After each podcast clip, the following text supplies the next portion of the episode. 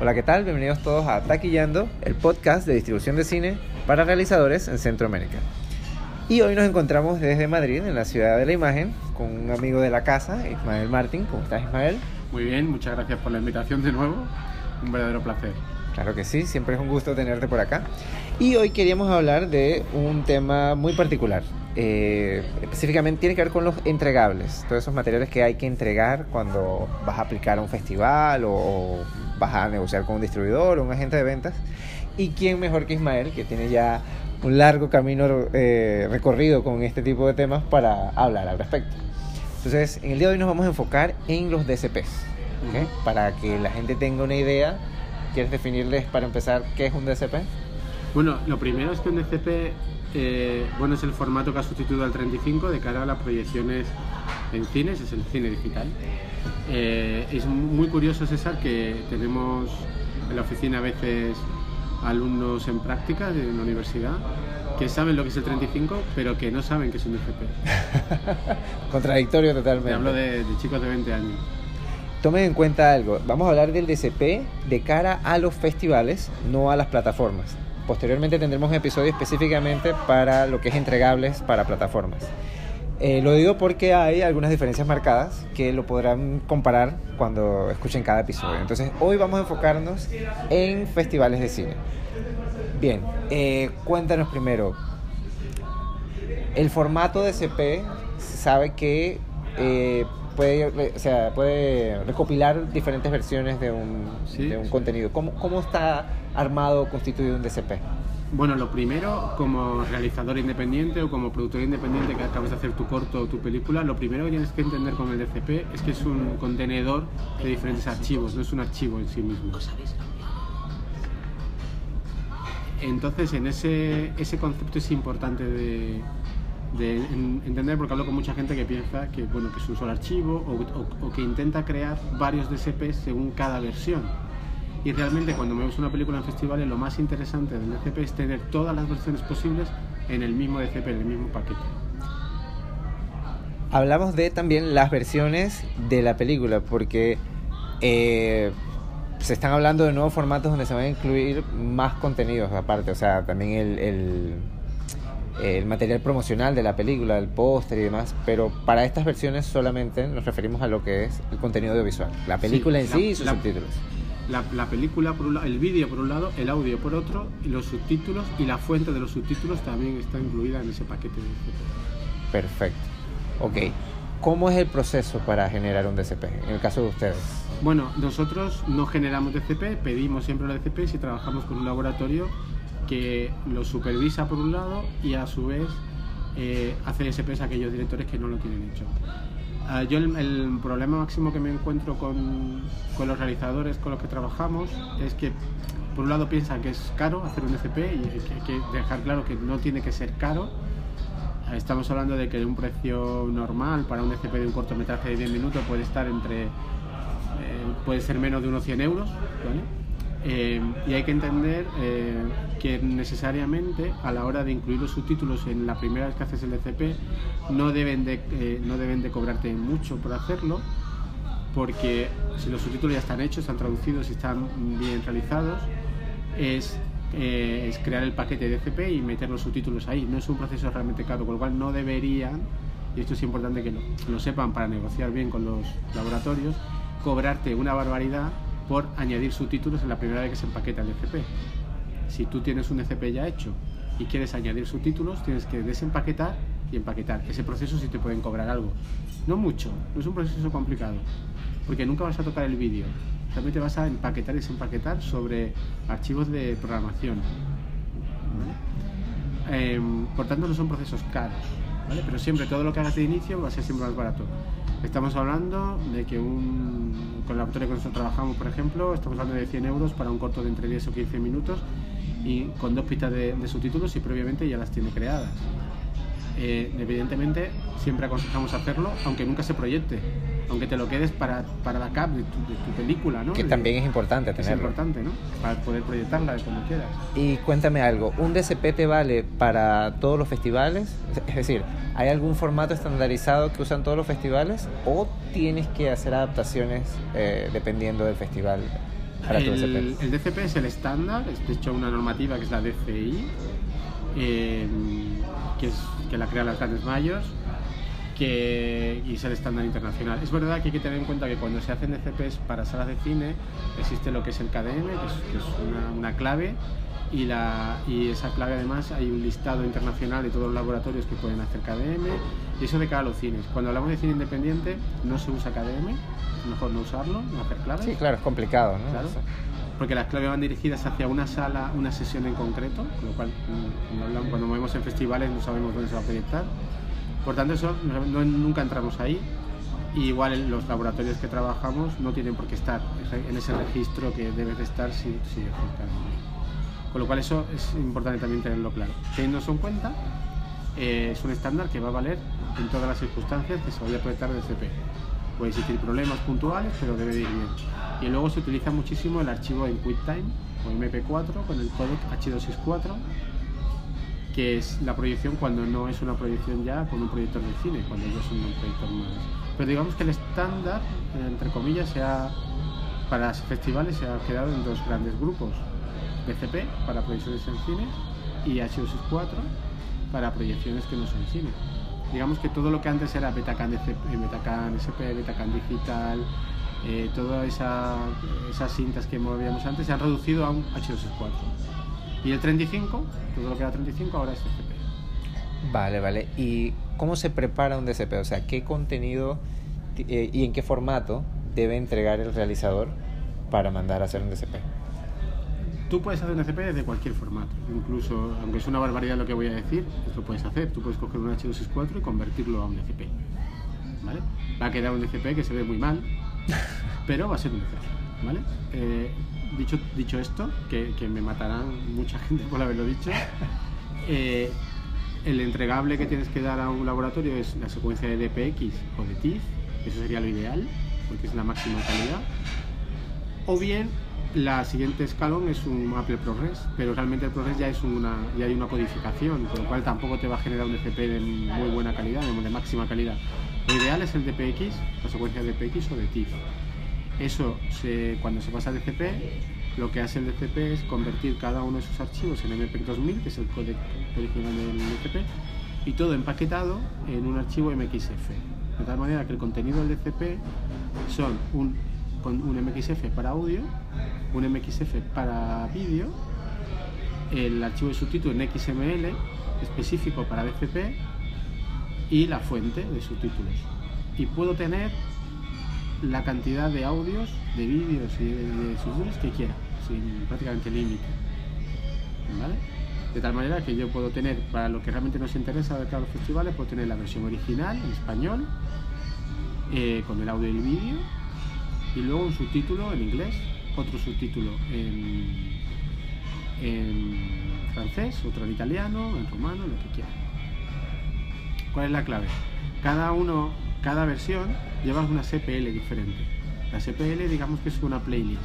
Claro, es como el nombre en el playlist que La, tiene play- cada la playlist contenido. ordena el contenido. Entonces tendré una playlist para la versión en español que solo cogerá el, el audio y el vídeo, porque no necesito subtítulos. Tendré otra playlist con el inglés y tendré otra playlist con el, con el idioma. Puedo tener una versión doblada en inglés, no con subtítulos, con lo cual tendré una playlist con el, el vídeo, con el audio en inglés. Y ahí puedo hacer todas las combinaciones que quiera. La clave para entender esto bien es que lo que como funciona son con CPLs internas en- dentro del gran paquete que es mi DCP. Bien. Una vez que lo tengo, el proyeccionista va a ingestar, que es como se denomina el proceso en el que te enchufas el DCP en el, en el proyector Y lo- transfieres y lo copias y lo subes. Eso es ingestar. Lo que va a ver el, el proyeccionista es, digamos que un paquete o un subpaquete por cada una de las CPLs. Lo va a copiar todo al, al, proyector, todo, y elegirá la que quiera dentro de la playlist de su proyector para la proyección. Y él elegirá la versión que quiera. Por tanto, siempre aconsejamos mucho que el, el director de productor independiente tenga un DCP con todas las versiones posibles para no encarecer el proceso, porque si tú generas un DCP por cada una de las versiones, estás teniendo que hacer el trabajo de compresión del vídeo por cada una de las versiones. Con lo cual, si un DCP de cortometraje, por ejemplo, viene a ocupar 30 gigas, vas a acabar moviendo 90 gigas en vez de 30. Claro. Con el problema de que igual te equivocas y envías un festival la versión que no es. Lo bueno de, de- de- del FP es que el festival va a elegir la versión que quiera en cada momento. Hay festivales en España que pueden elegir la, la versión en inglés porque, tiene, porque prefiere sub- proyectar en inglés. Con lo cual, si solo le envía la versión en español, no va a poder elegirla. Claro, y una consulta, ¿incluyes trailers en el DCP? No, el trailer iría en un DCP aparte. Pero, ah, o sea, que se hace un DCP también para el trailer. Nunca, se- nunca había pensado en eso, pero realmente podrías hacer, incluir un vídeo, si eh, llevamos a su máxima exponente, lo que te digo, no se me ocurrió antes, pero podrías meter un, el vídeo del tráiler que era un SPL que sea tráiler. Podrías hacerlo. Técnicamente sería posible. ¿no? Sería posible, claro. Vale, y eh, creo que leí en uno de tus, eh, de tus blogs, que en uno de los episodios de tu blog, que eh, hay plataformas por las que se puede transferir el DCP. O sea, no siempre tiene que estar en un, en un contenido, como un contenido físico en un disco duro, Ujú. sino que también hay plataformas con las que se puede transferir. ¿Cómo funcionan estas Lo- plataformas? claro, lo- eh, es importante en- entender que es un paquete y que es un grupo de archivos y, y que ya, eh, digamos que la revolución de los nuevos formatos, la clave de la revolución radica en que hemos eliminado el concepto de lo físico. Entonces, cuando empezó el DCP, sí que es verdad que mucha gente decía el DCP es un disco duro. No, el disco duro es un medio de transporte del DCP. Pero eh, la, eh, vía satélite es otro medio de transporte. Muchos, muchas películas se llevan a los cines, muchos grandes estrenos, se llevan a los cines vía satélite. En el mundo del cine independiente, pues somos discos duros, pero también podemos subirlo a Filemail, a diferentes plataformas que admiten incluso 50 gigas gratis de subida. De hecho, hay algún proyecto, alguna vez nos ha llegado alguna petición de festival de subirlo. Hay como algún proyecto de, plataforma online en el que subir el CP y que, y que, mm, no recuerdo el nombre, pero nos hemos encontrado alguno que el propio, la propia plataforma donde lo subes lee el contenido del DCP para comprobar que, no hay ningún problema. Hay, hay algún intento de hacer eso, pero realmente es tan sencillo. Coger tu DCP, crear un zip, comprimirlo en un zip para que la integridad del, del movimiento de archivos de online quede íntegro, no, no se pierda nada por el camino, y enviarlo a través de, de las versiones gratuitas, de, si hablamos de un corto, de las versiones gratuitas de Filemail, de Smash, de mm, My Airbright, que son plataformas que te ofrecen hasta 50 gigas gratis. Que realmente estamos en un momento en el que tú puedes distribuir tu DCP a festivales de forma gratuita. Claro. Si estás muy corto, ¿no? Es más, si tu corto es muy corto, eh, los espacios de Google Drive o de Dropbox te darían suficiente. Estamos hablando de 2 gigas, Claro. te da suficiente espacio como para tenerlo guardado. Con lo cual, ah, realmente se ha, se ha simplificado mucho lo que es el envío del DCP. Mira, y cuéntame, en tu experiencia, ¿cuáles son los tres errores más comunes que encuentras a la hora de trabajar con DCPs? Eh, te digo la verdad, cada vez hay menos errores. Eh, durante una época que habíamos muchos y cada vez menos. Pero algo, algo, por ejemplo, muy simple que a veces se comete es que la gente no renombra bien los DCP. Los DCP, la normativa de establece hasta cómo tienen que estar renombrados. Tú en, el, propio nombre del DCP aparece el título, si es un corto, la fecha de creación, qué versión es. Entonces, no se renombra bien, ¿qué ocurre? que hemos tenido casos de, de DCPs que el laboratorio ha puesto corto, ha renombrado como corto. Tú lo envías a un festival, lo ingestan, te dicen, oye, que ese no veo tu corto, porque tu corto se llama con un título, con su título, ¿no? Y dices, claro, no lo ves, porque es que pone corto, claro. corto es- es algo tan simple como eso puede generar un problema y a veces el problema no te lo dicen, te dicen, oye, hay un problema con tu disco y no lo vemos. Y dices, ¿cómo que no lo ves? Te- tienes Claro, que, te parece claro, pero... Tienes que especificar. Sí, eso es un- algo importante, ¿eh? Cuando, cuando, si alguien nos está escuchando y alguna vez se encuentra con un problema en un festival, tienden a decir siempre tengo un problema. Es importante que diga, dime exactamente qué problema y mándame un pantallazo de tu problema. Porque a veces son problemas muy simples de, De resolver. de resolver. Hay, hay algunos problemas también, cuando ingestas el DCP y aparece a lo mejor eh, aparece el- como el paquete vacío y es porque la- a lo mejor el DCP lo que es el vídeo está bien, pero es, es la creación de ese paquete el que está mal. Porque a lo mejor lo has hecho con un programa gratuito o ha habido algo en un proceso, entonces a veces se soluciona tanto como reempaquetándolo de nuevo, que reempaquetar no es un proceso complicado y lo solucionas. Este pues, es un problema que nos encontramos mucho y paulatinamente nos encontramos menos. Y a veces también uno de los problemas es que no, a lo mejor no, no se el DCP, que a veces eso ocurre porque a los primeros DCP eh, estaban hechos con, un, con una norma de empaquetado diferente, que era la Interop, que solo emitía 24 fotogramas por segundo y era como la primera. Se ha sustituido ya por, por otra norma de empaquetado que es MTP, que es ya prácticamente todos los DSP se hacen en SMTP, que admite 25 fotogramas por segundo, es mucho más estable y todos los proyectores ya están prácticamente adaptados y actualizados. En ese, en ese momento en el que todavía no estaba todo adaptado, había problemas de que tenías un DCP en SMTP y no lo leían los proyectores que estaban solo en. Este era un problema muy gordo durante un tiempo de que ya prácticamente no existe, porque ya está todo, todo adaptado. Pero no descarto que en el futuro pueda existir problemas de modificaciones y no actualizaciones de esos DCPs. Ten en cuenta que el cine independiente se ve mucho a veces en cineclubs, en teatros de pueblos pequeños que igual no están del todo bien actualizados. Claro, salas más alternativas también. Exacto, eso a veces ocurre. Y, y, los subtítulos a veces también dan problemas si no están bien hechos. Normalmente los problemas de DCP si hay algo que no está bien hecho. Con lo cual siempre aconsejamos pasar por, la verdad, pasar por un laboratorio. Negociar bien con los laboratorios para los precios tener claro que no... Pero intentar sí, hacer siempre el DCP con un laboratorio. Vale, vale. Eh, ¿eh? es importante esa parte. Eh, también te quería preguntar acerca de... Mencionas las normas DSI, ¿no? que son las que establecen esto de la nomenclatura para los DCPs primero, ¿dónde le sugieres a la gente que busque información de eso para que se, quien está en ese proceso pues pueda referirse mejor? Está en internet de DCI, o sea, busca DCI, la página concreta de, de, DCI, donde está, te puedes bajar toda la normativa del DCI, se, establece hasta cómo tienen que ser los subtítulos, eh, el fondo que tienen que tener, el color, todo. Lo que ocurre es que es muy técnico. Yo realmente, a ver, a un director, realmente no tampoco le aconsejaría que lo hiciera, es más para laboratorios gente que de verdad se quiera dedicar. Eh, de hecho, yo lo que precisamente los, los que escribí en el blog sobre este tema es eh, ese término medio que va de, la parte muy técnica que la gente se pierde a la parte realmente de entregable en el CP. Que ahí hay un intervalo, pues eso, tener claro determinados conceptos para saber negociar bien con los laboratorios y hacer tu DCP correctamente y poder distribuirlo sin que sea algo muy caro y saber cuáles son los problemas, bueno, los que te puedes encontrar es esa parte en la que hay poca aplicación y de, hecho los posts que escribí son, vamos, todavía tienen bastantes visitas porque eh, tengo uno de hacer copias de FP, por ejemplo. O sea, algo que durante una época los laboratorios te cobraban por simplemente copiar los archivos de un disco duro a otro. Eh, claro, yo hice un post diciendo eso lo podéis hacer gratuitamente en casa porque no te va a ocupar, es como copiar un documento, un documento cualquiera, un disco duro cualquiera. Lo que pasa es que los discos duros tienen que estar formateados o en X3 de Linux o en STCS de Windows.